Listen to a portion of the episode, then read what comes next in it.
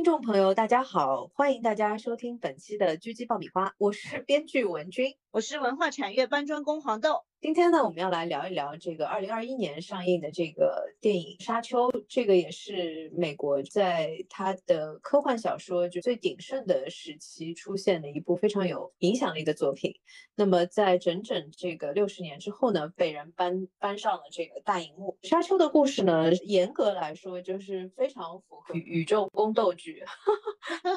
它的角色结构呢就就非常的符合。它是讲说已经是人类。离开地球之后几万年之后的一个宇宙的这个社会系统，嗯，有国王，然后有他手下的这些领主，就是包括男爵啊什么的这些，他的阶层的分类还是按照这个来分的。主角的父亲就是其中的一个星球的这个领主，他的那个封号就是男爵，letto Atreides，然后这个儿子呢是叫 Paul Atreides。但是呢，他的老婆呢，其实不是他的老婆，然后就就是他没有他没有正式娶 Paul 的母亲为妻，是类似于呃宫里面的妃子，我不知道。对对，就是说是妾嘛，concubine 之类的。对，concubine 就是有有一点点 concubine 的意思，concubine 其实也是妃子的意思，就是那种就是宫里面的那种妾的感觉。那么他的英文的那个称号呢是 lady。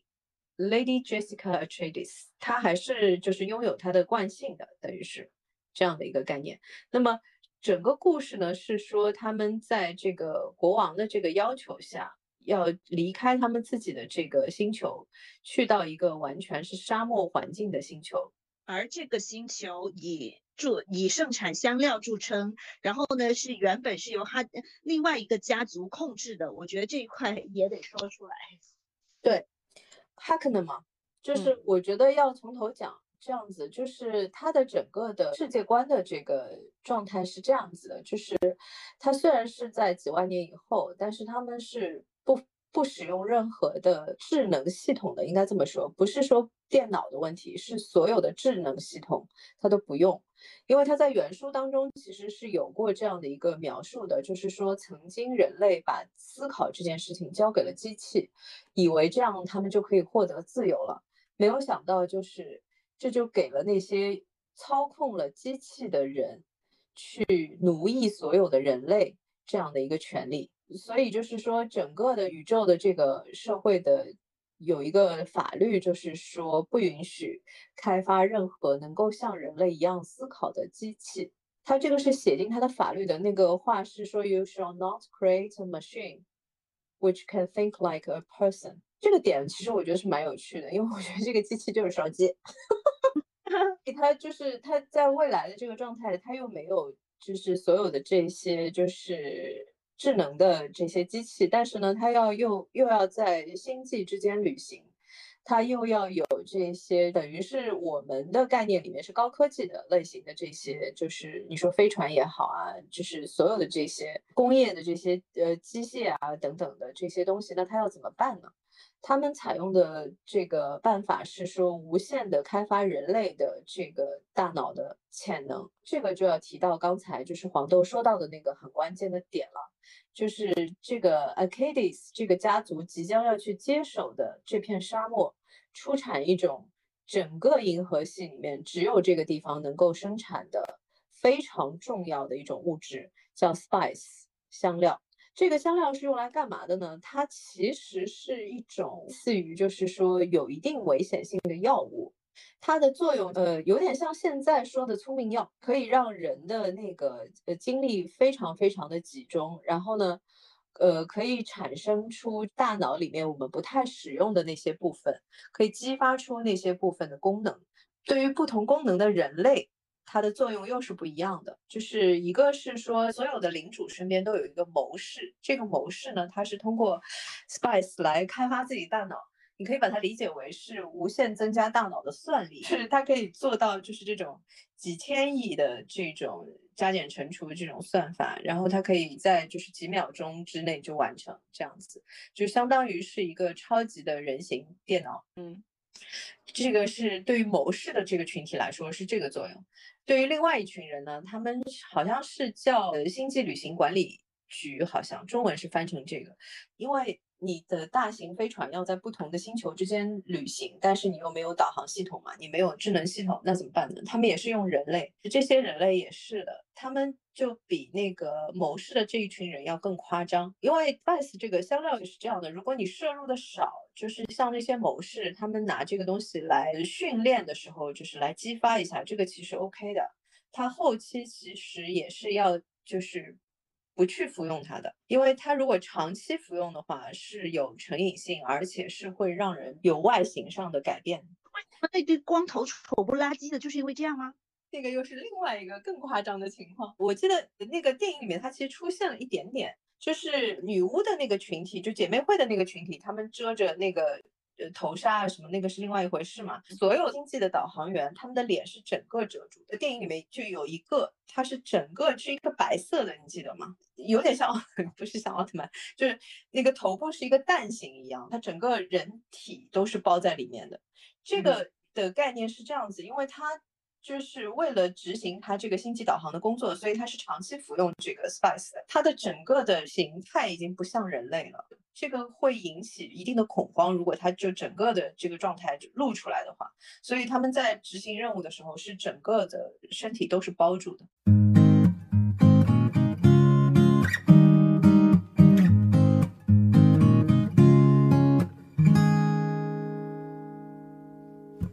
们接下来来继续讲香料这个东西，只有在 Dune 这个星球可以生产，那就是说给原来的 Harkonnen 这个家族带来了巨大的收益。它又是就是星际旅行的必备嘛，然后它又是很多的这些功能性的人物，他需要去使用的这样的一个东西，那就会产生垄断这种生产之下，就产生巨大的利益。那么这个里面有一个背景，为什么说它是宇宙级的这种宫斗剧？就是。皇帝是个善妒的皇帝，对，就是皇上呢发现，就是说整个的这个 a c a d i 家族的影响力在巨幅的提升，那他就会有点担心，说这个会不会威胁到他的位置，所以他就给了他们这样一个任务，让他们去接手 Do。这个里面的问题是这样的，就是其实他知道他们去接手的话，哈克能是肯定会干掉他们的，因为哈克能和 a c a d i s 本来就是世仇。本来就是世仇，两家本来就是不对付的。然后你现在等于是说，把一家的这个最挣钱的这块的业务，要强行切割给你的对头，那你就可以想象了。所以就是说，，Hakon 呢，确实就是做了所有的准备，就是准备在 a c a d i s 这个家族到达那个沙丘之后，就直接把他们全杀掉。这个里面其实还有的一些电影里面没有办法交代，因为电影篇幅有限嘛。其实他的小说的叙事和电影的叙事在一开头的时候几乎是一模一样的。他的小说写的我觉得非常的有故事感。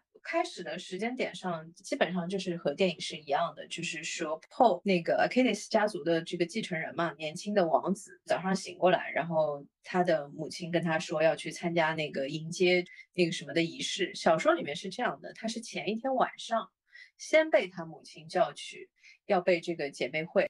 就是 Bene Gesserit 比较有声 声望的年长的这个女巫去做测试。这个里面有一个什么点呢？就是很有趣，因为电影里面不够篇幅交代这个点嘛。Benny Gesserit 其实是一个把自己的的潜能发挥到极致的这样的一个群体。他们的整个说法是说，他的记忆是可以传递的。每一代的 Benny Gesserit，他其实是可以继承他的所有的。前几代的 Benjy Jesure 的记忆的，然后呢，他们在服用这个 spice 之后呢，是可以看到未来的。但是作者的设计很有意思的是，在他并没有把他们写成是好人，他们的整个传教的那个方式，就是他们说很快会有一个叫 Quasar Hadra。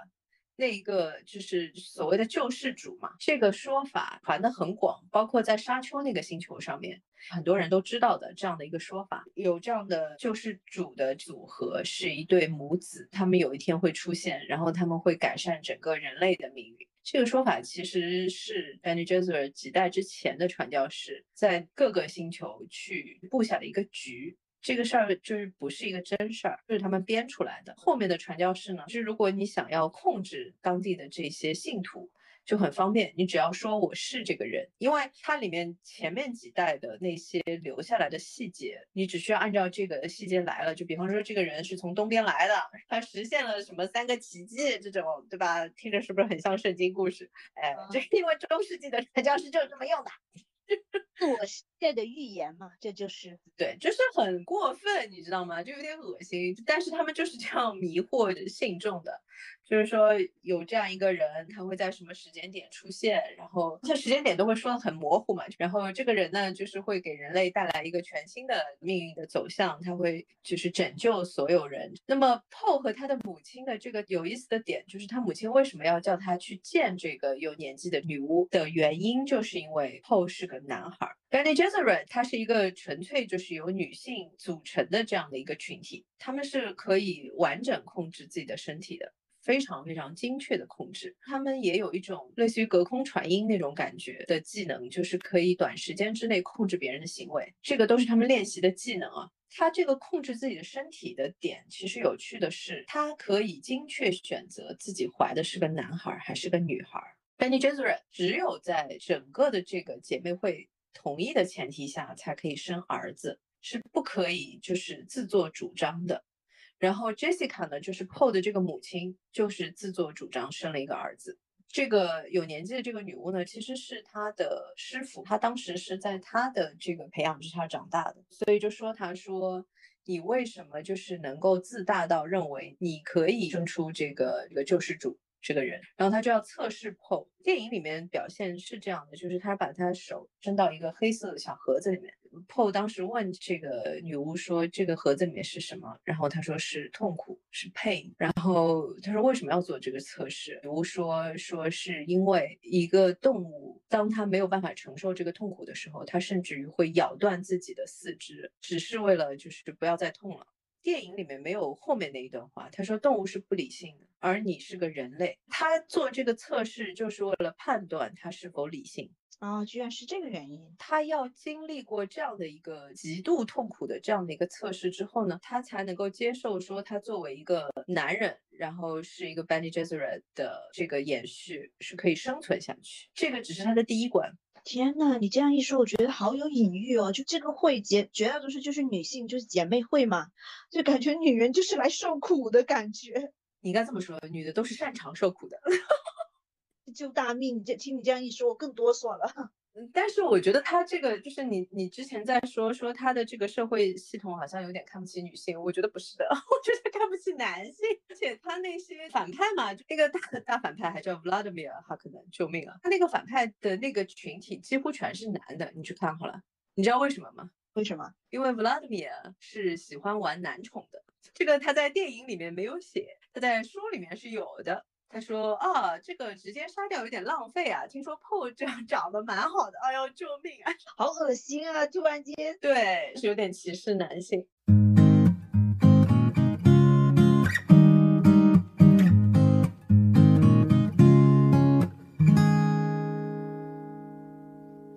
说这个故事的构造，你不觉得很像我们夏商周时期的那个构造吗？就是周朝好了，就是说分封制，有国王，底下有领主，然后呢，巫师的权力很大，像而且你知道吗？其实男爵这些所有的这些称谓，嗯，共和国是男啊，这个系统我觉得或者是一种人类的共性吧。还有一种可能性就是可能他们早期的这种系统设置的时候，他确实有参考中国的东西嘛，这也很正常，因为中国确实历史长了嘛。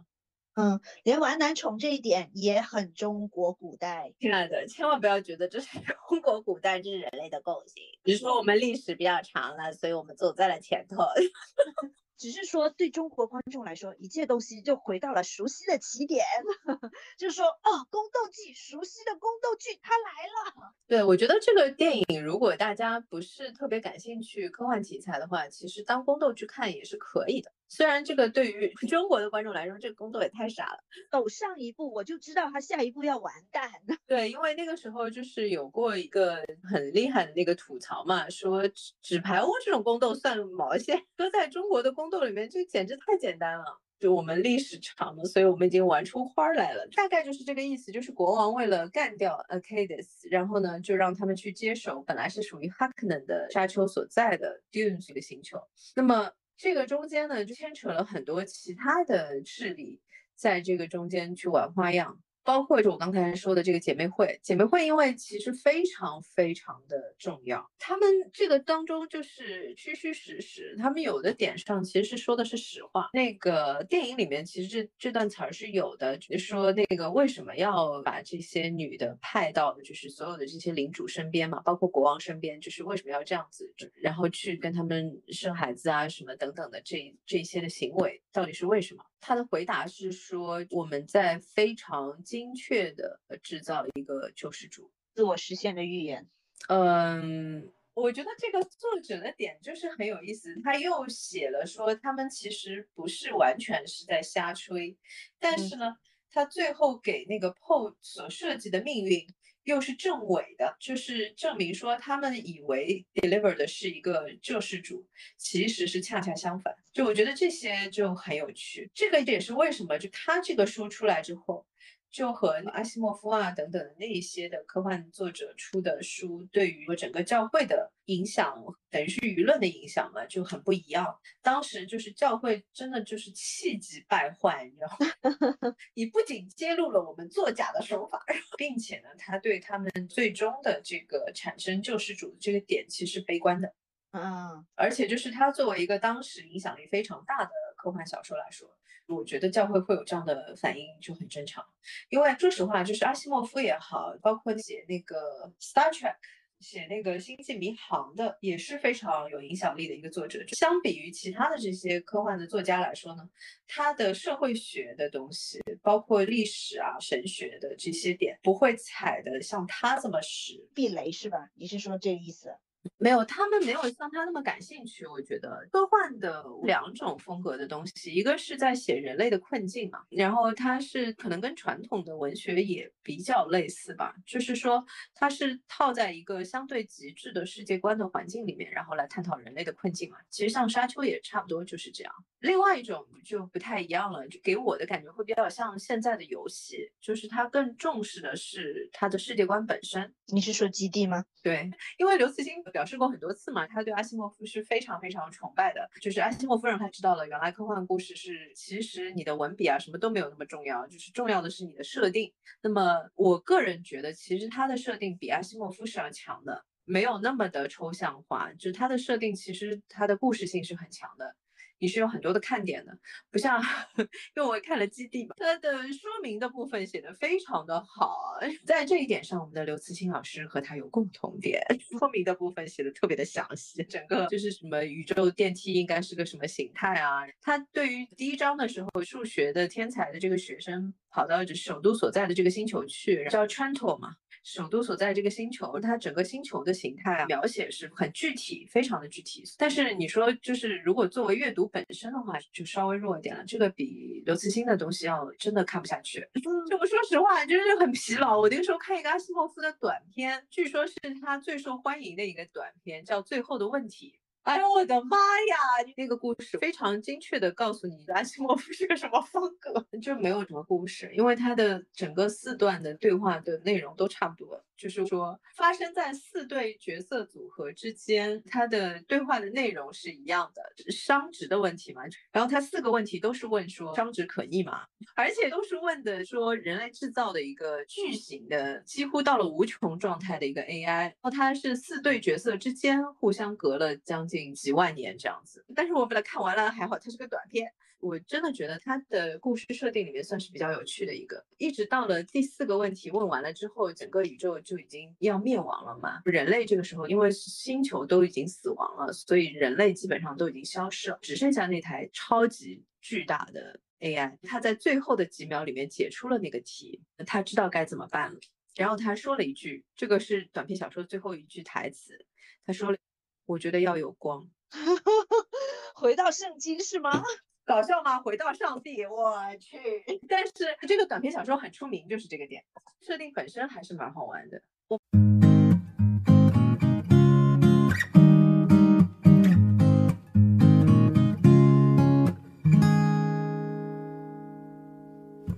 我们沙丘内核，我个人认为主线的话。比较像《王子复仇记》哈。对，非常的像《王子复仇记》，但是他现在只有《王子复仇记》的前一版嘛，就是父亲死了这这一趴。对，就是他的父亲是被他们自己等于是黄御医杀掉的，御医而且还是个中国人。这个小说其实有意思的地方就是这样，他其实当时地球的种族已经。没有这个概念了嘛？但是他用的呢，依然是有一些种族的符号的，就是所有的这些不同的方向的呃领主也好啊，包括 就是我说他那个反派叫 Vladimir，对。然后中国的这一个，我觉得他们这一些的类型的小说家，其实对东方的文化都有那种，可能是对神秘事物的那种敬畏感，嗯，因为他电影里面不能那样完整的展开嘛。他的那个写法是这样的，它里面所有的这种角色，就是包括谋士也好，包括我刚才说的，就是负责导航的，包括姐妹会这些，就非常的功能化，而且它的功能都是非常非常极致的。然后 Doctor 岳呢，就是岳医生这个类类型的，基本上全部都是中国人，他们是在一个类似于就是中国的道家的一个修炼里面去去去修行的。他们是有一个 等于是初始化的一个设计，他们是不可以害人的。哦，这个是他从小的训练啊、培养啊，所有的东西都是让他不可以害人的。他是做医生嘛，这是为什么？就他们说那个 Bene Gesserit 是可以读心的，他们是有读心术的，但是他竟然没有看出来岳医生是有问题的。这个其实是有一个前设的，就是因为他们这一群人是不可以害人的，他们不可以背叛自己服务的这个皇室的，所以就没有被怀疑。但是结果没有想到，就是他是帮了哈克能嘛，但他帮哈克能其实因为他的老婆在他们手里嘛。那么具体他们到底是怎么打破他的这个前设的，在书里面也没有写的特别详细，但是他是说他们想了办法。绕过了他的这个初始化设计，嗯，然后他把那个 Ledo 杀掉的，但是他是要给他服一种让他的肌肉啊什么都不能动的一个药物，把他带到那个仇家的面前，最后要有那个哈克能来杀他嘛。但是呢，他又很有趣的又做了保护他的点，是他把属于男爵象征他们家族的权力的戒指。又带出来给了他的儿子后，又是帮他把一个牙齿换成了那个带毒的。他说这样的话，他说你就可以帮我一个忙，就他知道哈克能那个是不会放过他的，会杀掉他，所以他说你可以帮我一个忙，就是可以杀掉哈克能。其实我个人觉得哈克能的这个设定也是蛮有意思的，我觉得他们长得其实像人形的毛毛虫。为什么八几年的那一版电视剧这么的？没有办法看，因为他书里面把他们写的还要夸张。在沙丘的那个社会形态里面的理性这件事情是受到绝对的推崇的。这是为什么姐妹会的这个点，它电影里面有体现嘛？就是连哈克能都要给姐妹会这个面子，就是你说我不可以杀那个 Paul 和他的。妈妈，这个是你们 Bene Gesserit 要要保护的人，我不可以杀，就是因为姐妹会就在他们整个社会系统里面是非常高的位置，因为他们是绝对理性的人。他写了一群女性，然后说他们是这个社会绝对理性的。标志，他们就很像宗教或者是巫师那种群体啊，然后就独立于国家之外。对他有意思的地方是这样子的，他可能正好相反，他可能是一群就是完全没有自制力的，荒淫无度、超级夸张的这种生活方式啊。这个作者的意思就是说，理性的人就会比较瘦、比较好看一点，呃，非理性的人就比较丑，是吗？我还没有跟你说到我想说的那个细节，他在那个书里面是穿的也。很夸张的，他穿一个类似于泳装的东西，就只有他们那个星球的人的装扮，化大浓妆。然后你去看八四年的那个版本的美剧，就是这样的，严格按照书里面的这个美学系统。我觉得《沙丘》这版电影的导演在美学的这个通路上面至少是 hold 住了。书里面原来对于哈克能这个家族的描写，就是又很暴虐，没有办法控制自己的情绪，他们是失控的一个状态的这样的一群人，就差异特别的大。整个故事就是他们到了 Dune 的这个星球，其实只过了没有多长时间嘛，就是遇到了哈克能的职工，然后男爵就死了。男爵死了之后，他的儿子和 Jessica 就是儿子的母亲，总算经历了非常危险的一段，但是逃出去了。沙丘像电影的第一部的情节的结尾，就是说他们逃到了那个沙漠里面，然后遇到了沙漠里面蓝色眼睛的这一群人，叫 Fremen。他们这群人的人数很少嘛，都说只有五人，但实际上百万。嗯，对，他们有几百万人。他们其实是当时就是说的调研，以为就是说。因为整个宇宙不是禁止开发就能够有智能的那个机器嘛，所以其实等于是在边界上试探的这些就是发明创造的东西。Freeman 的点就是说他们在这些的发明创造上面其实非常强的，可能也是因为他们生活在沙漠里面，嗯，就是他们需要所有这些辅助的机械嘛。所以他们用来采集 spice 的那个巨型车其实是 Freeman 发明的。然后呢，Stew suit 就是他们要在 Dune 的这个沙漠里面去行走，他必须要穿这个 Stew suit 特制的这个服装呢，是可以把你的整个身体里面循环的液体都收集起来，然后让你喝下去的。这样的话可以让你就是不至于脱水，否则的话就是好像是只有四个小时。就是你在这样的一个沙漠里面行走超过四个小时，你就死了，你就完全脱水了。所以他那个电影里面也有在说，其实 fremen 的这个群体的科技其实很先进的，只是他们就是面临了一个非常恶劣的一个生存环境。但是呢，其实在整个电影的最后后后来，他不是遇到了 fremen 吗？嗯。非常有意思，他们根本就不是说我们想要发展，我们想要什么变沙漠为绿洲啊，我们不是的。他们的点是说，你们能不要来打搅我们了吗？已经不想反、不敢反抗了的感觉。不是的，他们就是觉得说你们烦不烦？你知道我的意思吗？就是我们在沙漠过得挺好的，你们能 你们能不要来烦我们？这种感觉就挺好玩的，人吗？对，呃，他们其实要的就是一个他们的自由，我们好好的在沙漠生活，你们不要来烦我们。他们是属于这种，因为你看他 Freeman 的，他其实后来 Paul 遇到的这一个类似于酋长嘛，他的那个一开始出现的那个点，就是他去会见那个男爵，你记得吗？嗯，就是由男爵的那个手下那个武士，是演那个海王的那个演员演的。就是他是先遣部队的一员嘛，他找到了 Freeman 这个群体，把这个 Freeman 的群体的首领带到了这个王宫这边，跟这个男爵见了面，然后他说，我们希望就是你们除了采 spice 之外，不要来管我们。嗯，是的，就超搞笑的，你知道吗？它里面其实有很多细节也很可爱，比方说，在一个没有水的星球上面，其实向地上吐唾沫是表示尊敬，非常 对，对吧？很反常识，嗯，非常的反常识。但是因为体液是非常珍贵的，所以我吐唾沫是表示我对你的尊敬。就这个点我就很喜欢。就我要插播一句，我那个时候看那个 C，就是那个看见。Apple 的那个平台出的第一年的一个美剧，因为也是这个礼仪方向的一个设定嘛，嗯，然后我就觉得就很扯，写的是说在未来的那个世界，人类都已经看不见了，嗯，然后就是我为什么会想起来呢？因为正好那个男主也是这个演海王的这个演员演的。也是演 Aquaman 的这个这个演员演，他是这样的，第一季的最后，他在里面也有一个有一个行，就是向皇室行大礼的一个一个细节嘛，嗯，然后竟然还是跪拜礼，我就 很崩溃，你知道我他看不见，他如果看不见的话，请问你在行个什么礼？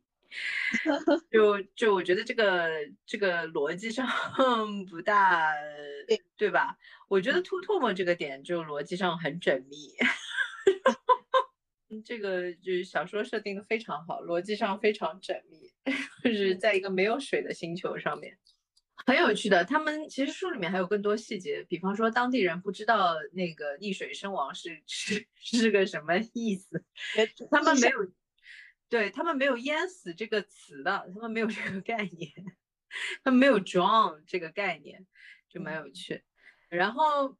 第一季的第一部的时候还有什么特别好玩的地方？我很喜欢那个大耳朵的老鼠。哦，那个很好看，很可爱。那个老鼠的名字就是 Maldib。呀，你没有想到。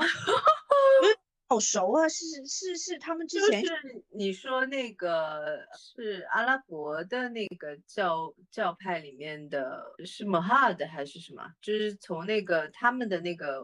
王的那个那个单词过来的哦。就其实是那只老鼠的名字，就这个种类的动物的名字叫 Maldib。这也很神奇，非常神奇，而而且就是说，确实整个我我是感觉它有设计的原型的哈，就感觉就是说，呃，他们原来的那颗星球，就是后他们原来那颗星球会比较像欧洲，就是你看那个海水啊，还有那个气温啊什么的，然后就是说沙漠这一块会非常像阿拉伯。非常像对，然后其实他们那个 Arcades 整个的家族的那个设计非常的苏格兰，你不觉得吗？它前面还有一段苏格兰的那个乐曲了，就是他们在迎接那个皇国王的那个谕旨的时候，不是还有一段那个苏格兰的吹的那个风笛吗？记得吗？嗯，嗯对他们那个感觉就非常非常的像苏格兰的那种风格的东西。然后那个，我觉得他除了名字上面用了 Vladimir，其他的其实还好，我没有觉得他用太多的俄文的元素。其实，因为我也看了，他可能名字系统是比较俄语的，他那个整个的名字的系统都比较俄语。因为他那个原作里面还有一个他的侄子的角色，好像也有是吧？有他侄子有出，也有也有也有，对，这个又是电影的一个变化了啊，就是他原来的作品里面的那个侄子就是一个类似于男宠的这样一个，长得就是这种，然后也很年轻，只有十几岁这样，然后到了电影里面竟然是个光头，然后五大三粗，你记得了吧？就是那个也长得很巨型那一个，Oh my God，就蛮蛮搞笑的。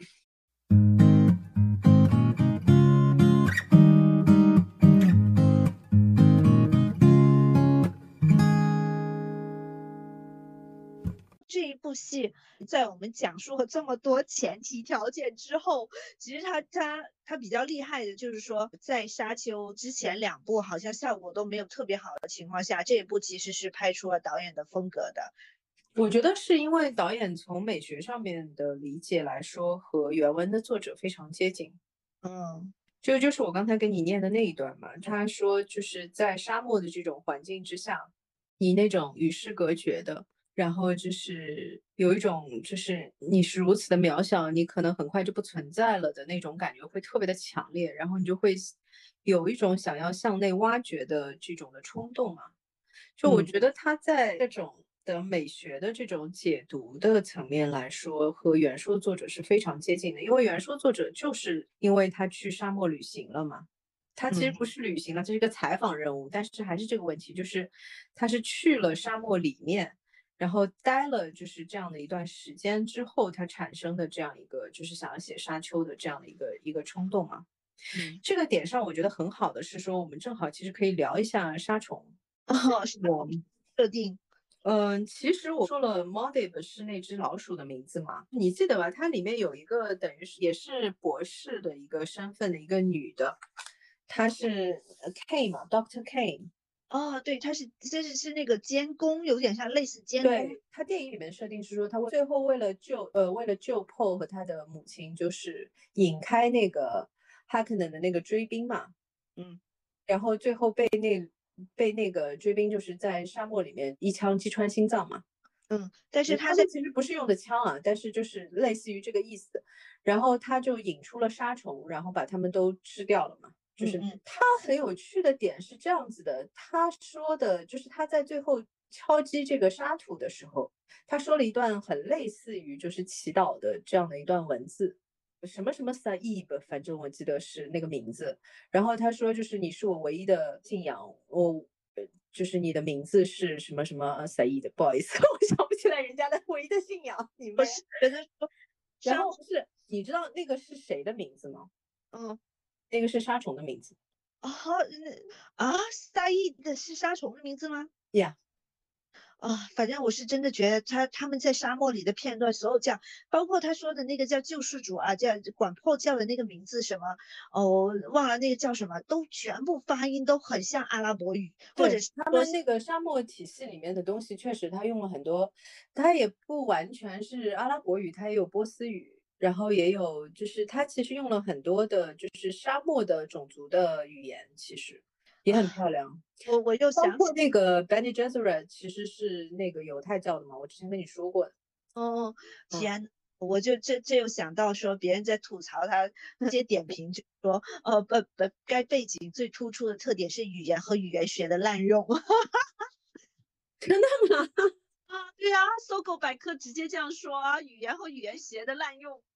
其实也没有啦，他的点其实我觉得很多都是实际已经是应用状态的东西。就如果你知道我在说什么，就是等于是它这个词本来就是这个意思了已经，然后他把它稍微的变一下它的拼写，变成一个新的词，但是它那个音你还是可以听得出来的，其实就是那个词。就像我刚才说的 Beni Gesserit，其实 Gesserit 就是那个那个教派的名字。这是不是？只不过拼法，只不过拼法不一样。嗯，相对而言，是不是跟比魔界比没有魔界夸张？魔界是直接发明出一些语言。对，但这又是另外一回事了。就是我倒是觉得魔戒啊什么的，包括那个后来的那个全游嘛，其实都有新的语言的这个方向嘛。然后我觉得他们这一点还是做得很好的，就是整个他拍到电视剧的时候，拍到电影的时候，他其实会把他的语言系统整个完整化嘛。嗯，他们基本上都是会有那个就是语言学家，然后就是先做一个什么样的一个系统的开发的，然后几个不同的几种不同的语言应该是怎怎么样的一个规律，然后他说出这句话应该是怎么说的。这个他们都是有有有专门的开发的，我觉得这个也是做的很漂亮的。嗯，但是呃，沙丘其实反而没有那么麻烦，因为它不是新的语种，嗯，它不是新的语言。然后我觉得它这个推演也还 OK，因为它是写说等于是人类的后裔嘛，人类的后裔的语言，那其实我觉得有一些变化也很正常。嗯，反而是觉得他们沙漠的那个种族的那个语言有点稍微就是比我。想想要感受的有点就是过于 fancy 了，fancy？你为什么会觉得很 fancy 呢？就是人类在生存环境更恶劣的状态下，你的语言会更简洁才对啊。那你这样子说是是哦，他们的就感觉很华丽，就是延长了，就 yeah。这可能跟阿拉伯语也有关吧？可能因为就是一开始所有的语言还是宫廷的语言多呢，就是说在就喜欢说一些华而不实的巴拉巴拉这些东西。就是的，是的，是的，是的。对，反正就是嗯，但是整体上这个电影真的很推荐，非常的推荐。它的美学，它的几个维度上的美学都非常的好看，就是。因为这个导演本身，他的镜头、他的用光啊，然后他的叙事都是蛮强的。我觉得有很多人觉得说，仿佛就是三个小时看了个大预告片。我们聊到现在，对吧？已经这么久了，我们也只就是交代完了第一部，就是其实还没有交代完。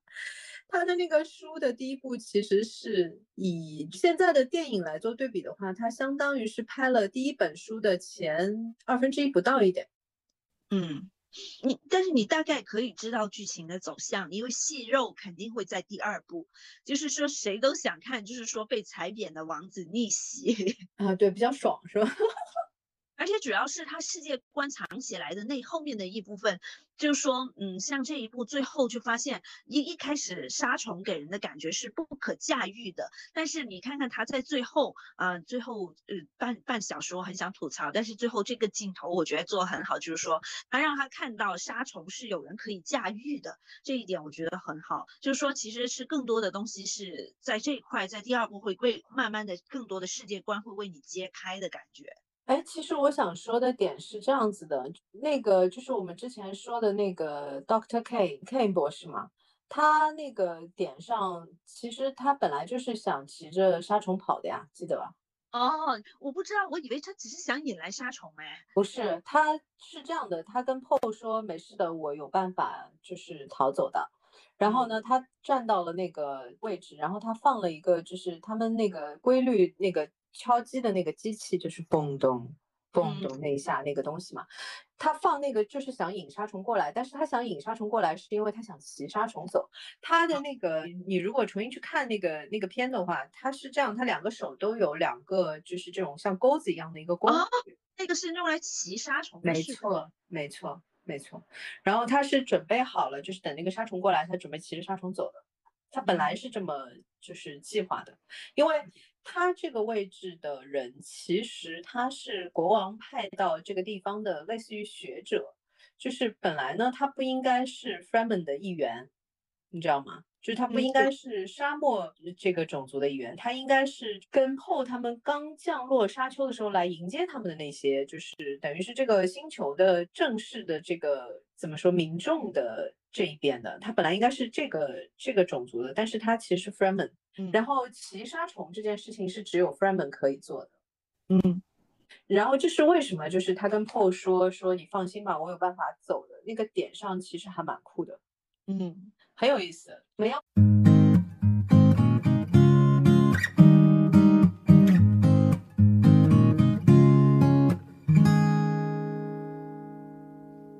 整个的小说的信息量非常的大，然后我其实很推荐大家去看原文，因为它原文里面有很多就是电影没有办法拍进去的东西，因为实在太长了，就是信息量实在太大了。然后它又是一个架空的世界观嘛，它其实原文里面有一有一场戏很精彩的。是当地的这些等于是贵族阶级，就是中产以上的这些阶级，来这个男爵的这个宫殿里面来参加晚宴，是不是特别宫斗？这个呈现就会很好。对，这就很宫斗了呀！你说 是，就等于开宗明义，我是个宫斗剧。对，就就会显得很宫斗，但是呢，就是会很有意思，就是它这种强烈的这种宫斗的这种风格感，就一下子就能建立起来了。但是呢。呃，因为就是电影它没有办法放那么多的篇幅在这些点上嘛，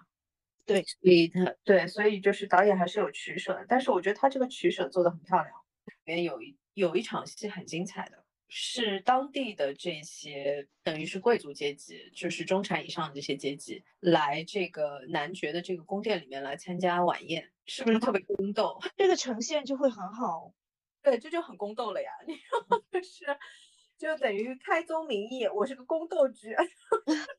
对，就就会显得很宫斗，但是呢，就是会很有意思，就是它这种强烈的这种宫斗的这种风格感，就一下子就能建立起来了。但是呢，呃，因为就是电影它没有办法放那么多的篇幅在这些点上嘛，对，所以他对，所以就是导演还是有取舍的，但是我觉得他这个取舍做的很漂亮。这个有的时候也跟电影院可能把声音调的太重了有关系。对的，嗯，他那个音乐我是很喜欢的，就是因为整个的氛围感非常强嘛。然后再稍微说一下这个导演 Dennis 这个 Villeneuve Villeneuve 这个导演，他其实我最早喜欢他是那个《边境杀手》Sicario。Sicario 其实那个是讲的一个缉毒的一个故事，但是他那个镜头也是拍的哇美的不得了，那个也很推荐。然后后来他就是拍了《降临》，然后整个的那个影响力就起来了嘛。《降临》好像还拿了奥斯卡奖是吧？对，然后就是那个《银翼杀手》，《银翼杀手》二零四九应该是最多人推的吧？他的大成作。对。二零四九的话，其实我也很喜欢，但是我也有朋友看睡着了。嗯，然后就是我也有听人家说说这个看完二零四九就觉得他很适合去拍沙丘，因为他因为他很巧的是二零四九它里面有一段就是他穿越就是穿越沙漠嘛。哦，我没有看这部啊。哦，你没看？我其实嗯，我也不知道，也可能会睡着。这种。这种就应该是不看，因为他的视觉真的很好，我就很后悔在家看《沙丘》。然后就是说，《沙丘》这一块就是比较好的导演的这个风格，整得到体现。整个故事其实叙叙述起来非常丝滑，所以我后面去看了一下他的编剧团队嘛。首先第一个编剧写的就是导演自己本身嘛。那这很容易理解，就是因为说导演自己的想要呈现的重点，还有他想要呈现的视觉这些东西是是他自己要先定的。然后第二个是这个叫呃乔斯派茨茨呢，就是说是一个呃普留米普罗米修斯和战时刻，还有就是奇异博士。太空旅客这一类的导演，那就是说这个人是比较擅长编剧，编剧科幻科幻啊，对的编剧，普罗米修斯的编剧，对对的，就是他比较擅长做科幻的。然后另外一块就是说，应该是理整个故事线的重点，或者是说整把整个叙事变得更丝滑的，应该是这个人，就是 Eric Roth。就是说，是《阿甘正传》《本杰明·巴顿骑士》呃，一个明星的诞生，慕尼黑呃这一块的编剧，就是说他是多次入围奥斯卡最佳改编剧本奖的，号称什么好莱坞历史上最伟大的编剧之一。那我觉得说他的擅长点可能是整个故事的完整性，呃，以及看他做慕尼黑，还有《本杰明·巴顿骑士》看，啊，还有阿甘这种看，就是说他可能是对历史啊、政治啊、复仇啊这一类的，呃。要素可能比较熟悉的一个编剧，整个编剧团队我觉得还是说很完善的。就唯一让我觉得不舒服的就是说两个半小时太累了。我其实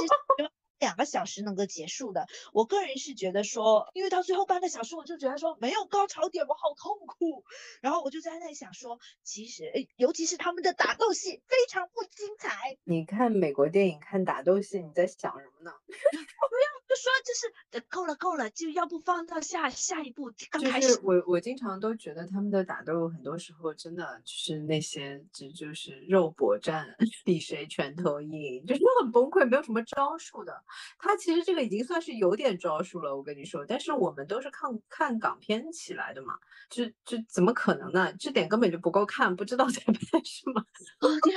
常慢的，就是想说，就这就这，你就给我看这，就就我我建议说，两个小时之后，就是说 Paul 和他妈妈 Jessica 逃出升天，两个小我看了时间线了，差不多就在两个小时这里，啊，咱就结束就可以了哈，剩下来就留给那第二部的女主还没有出现呢，无所谓无所谓，就这样吧啊，真的不可以不可以，他肯定是要让那个女孩子要露面的，因为其实他从剧就是本身的戏剧结构来说，他前。前面其实一直在，就是他那个是就是幻觉里面能看到那个女孩子嘛，对，就是所以他收尾的时候肯定是要出现这个点的，就他肯定要出现这个女孩子。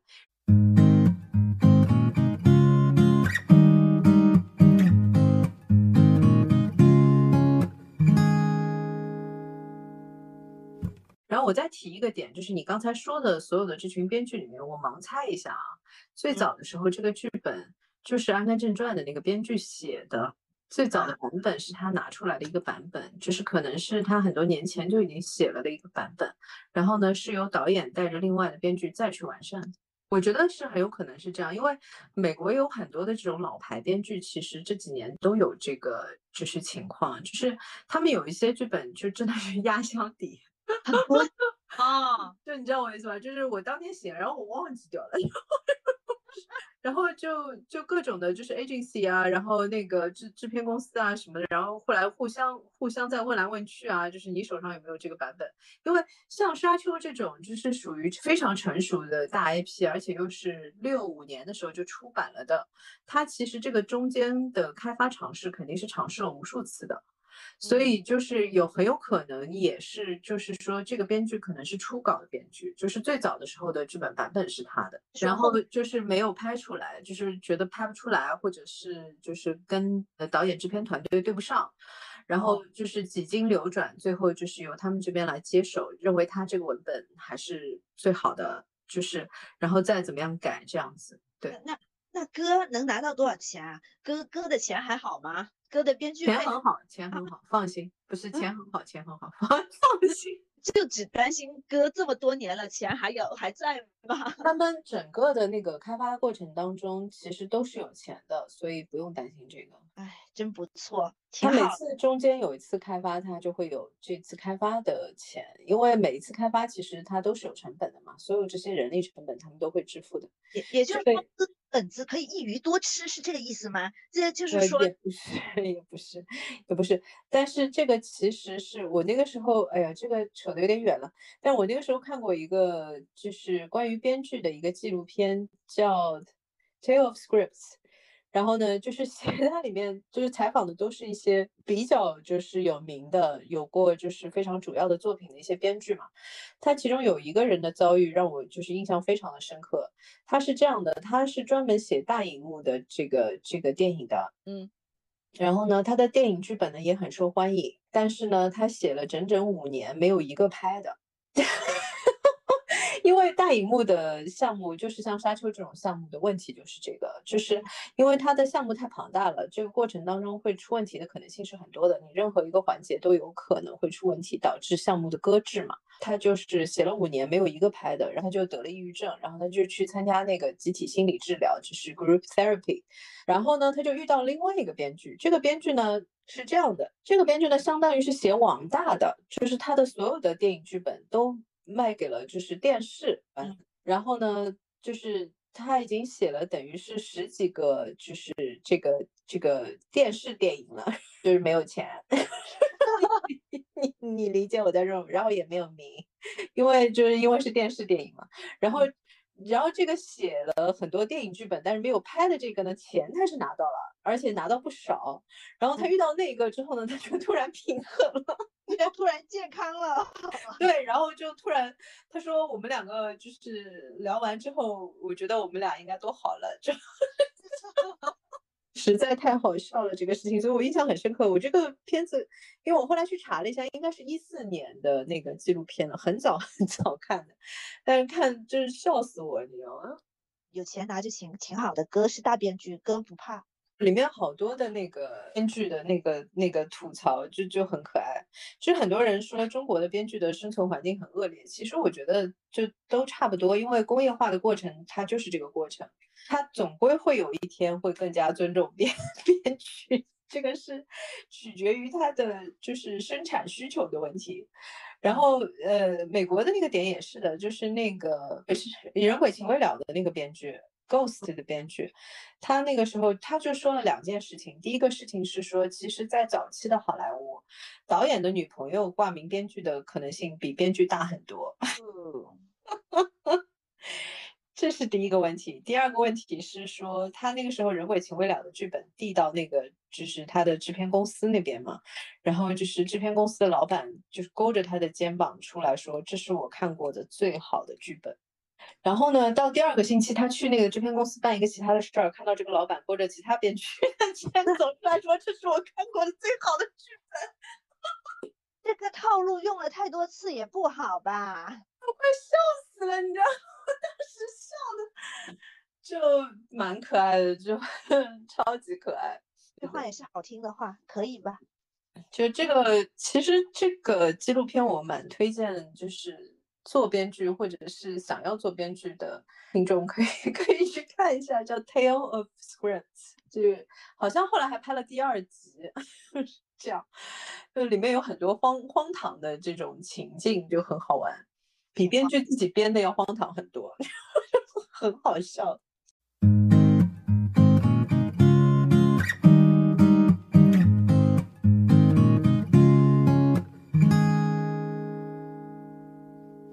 们再说回来吧，沙丘这个点，其实，呃，我前面没有讲，但是我是蛮喜欢，就是他整个的 casting 的，我很喜欢他的所有的角色这个选角，我是蛮喜欢的，都很到位。对，然后王子的这个选择的点也很对，母亲 Jessica 的点也很对，个老女巫的那个角色，我也是印象非常的深刻。而且其实从这个角度上来说，我觉得哈克能那一组的就是选角也很哦。然后这个点上，因为那个岳医生是那个张震演的嘛，这个里面有一个很有意思的点是这样子的，就是因为那个演 PO 的那个那个演员，他其实是临时学的中文，那句挺好的，中文非常好。就他说你什么意思？对对对。哇，然后我我记得那个时候张震就是在采访的时候说，就是我当时就完全震惊了。我那个时候，他说我那个时候状态是出戏的。他说，我说为什么中文真的这么好？笑死！哎，他就只说一句，哎，我觉得这一句就够了。呃，但是你知道有多少的电影，就是美剧里面的那些，就是哪怕是亚裔或者甚至于是华裔的那些中文都一塌糊涂，就那个发音就是哎救命啊！就是所以，我我当时在听到他那一句中文的时候，我也是觉得哇，所以其实是看演员的模仿力有多少，就完全不是说看你的语言天赋，它跟语言天赋关系不大，它完全是一个演员的模仿力的问题，很棒的。故事里的设定就是说，呃，Paul 这个角色是不是在十几岁，十四、十五岁，是不是？对，就是嗯，甜茶有一点好，就真的是说他还是有少年感的，就不会太有违和感。对，呃，然后他的整个的那个状态也很对，而且他和那个女主，就是那个小女生的那个，其实女，其实第一部的女主应该算是他妈妈那个角色，但是就是他和他就是幻觉里面见到那个女孩的那个，对，女孩的那个角色的演员好像是非常好的朋友关系，对，两个人好像认识非常多年，然后就是因为我看过他们的一个采访，就是两个人在互相 diss 嘛，然后就蛮好笑的，对。就说我们俩就演感情戏可能有点困难，没没事，幻幻觉中不是捅刀子吗？挺好的，分分钟要要笑场。嗯，对，那个刀好像不是那个女孩子捅的啊，我以为幻觉中是女孩子捅捅他刀子，诶，不是，因为他的视角其实是有切换的，我不知道你有没有发现这个点。它里面有一段就是他杀掉的那个 Freeman 的那个人嘛。嗯，他在幻觉里面见过那个人，当时是那个人跟他说说不要害怕，跟我过来，然后就是带他去那个山洞里面去看一个什么东西嘛，你记得吗？啊，那个应该是那个女孩子的视角，是的，你知道我的意思吧？就是他的那个整个的视线的出发点应该是那个女孩子，所以就是我一直以为是 Paul 跟那个女孩子去山洞，哎，不是，那个是那个女孩子的父亲吗？嗯。然后是那个人带带带他进去的嘛？你看到那个镜头其实是拍出来是他的主观视角呀，嗯，他的主观视角。然后是那个人在跟他说说不要怕，进来吧。然后那个我觉得是他们那个 Benny Gesserit 的那个说法，就是他有一个什么区别呢？是这样的，Benny Gesserit 呢，他们都是可以继承就是记忆的嘛，但是只有 Benny Gesserit 的男性是可以继承所有的记忆的。就是 Benny Gesserit 这一组是这样子的，他就是自己的这个女性的身体的话，它是可以继承，就是说我的妈妈、我的外婆、我的外婆的妈妈、我的外婆的外婆，你知道我的意思吧？就是他可以继承所有这一支的，就是女性的记忆。但是如果你是个男性的 Benny Gesserit，他是所有人的记忆都可以继承。哎，不得不说，嗯，那这个作者写这这个。沙丘的时候是染色体的这个技术已经出来了吗？就想到就是说女性全是 XX，男性是 XY 嘛，就是母和母系和父系，就感觉就是这点就是说感觉和染色体技术呃不谋而合呢。就是染色体这个角度呢，我觉得其实科幻有意思就是有意思在这里，